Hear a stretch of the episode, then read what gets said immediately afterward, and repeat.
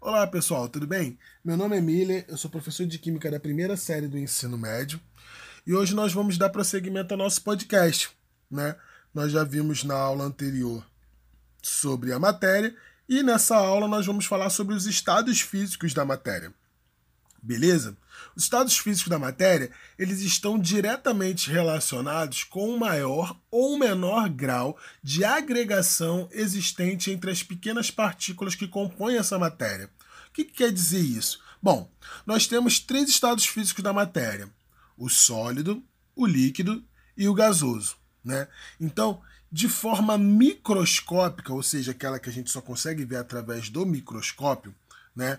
É, a agregação entre essas partículas do estado sólido ela é muito próxima, é muito pequenininha, então elas são muito juntas. Então assim, eu vou ter pouco espaço entre essas partículas, beleza? Já no estado líquido, essa agregação ela já é um pouquinho mais frouxa, então eu vou ter ali as partículas próximas, mas nem tanto quanto no sólido.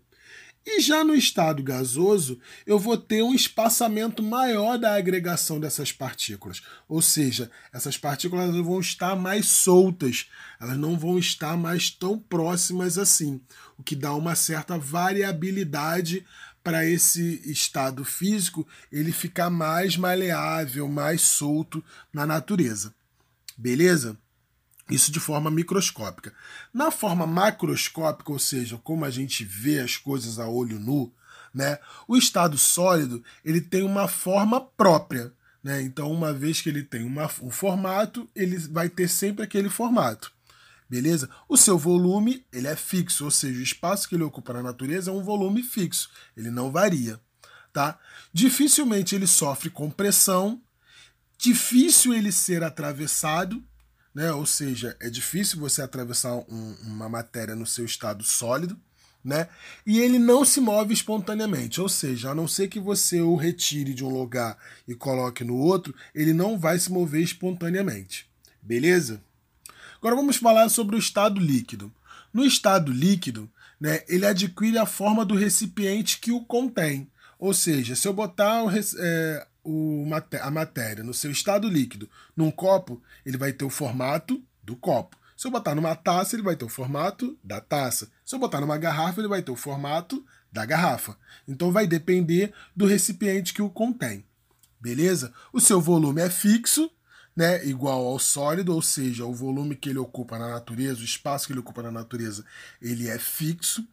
Dificilmente ele sofre compressão, ele pode ser atravessado com facilidade, ou seja, você consegue atravessar o estado líquido, né? Por exemplo, quando a gente pisa, pula numa piscina, por exemplo, a gente consegue atravessar a água, né?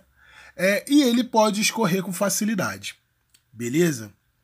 Já no estado gasoso, ele tem a forma do recipiente que o contém, ou seja, assim como o líquido, ele vai depender do recipiente que o contém. Se eu tenho recipiente, uma bola de gás, Quanto mais eu injetar ar ali, aquela bola ela pode aumentar porque as partículas elas estão soltas ali, então ele vai ter o recipiente que eu colocar. Eu posso colocar ele numa caixa, posso colocar ele num copo, entendeu? Ele vai ter a forma do recipiente que o contém.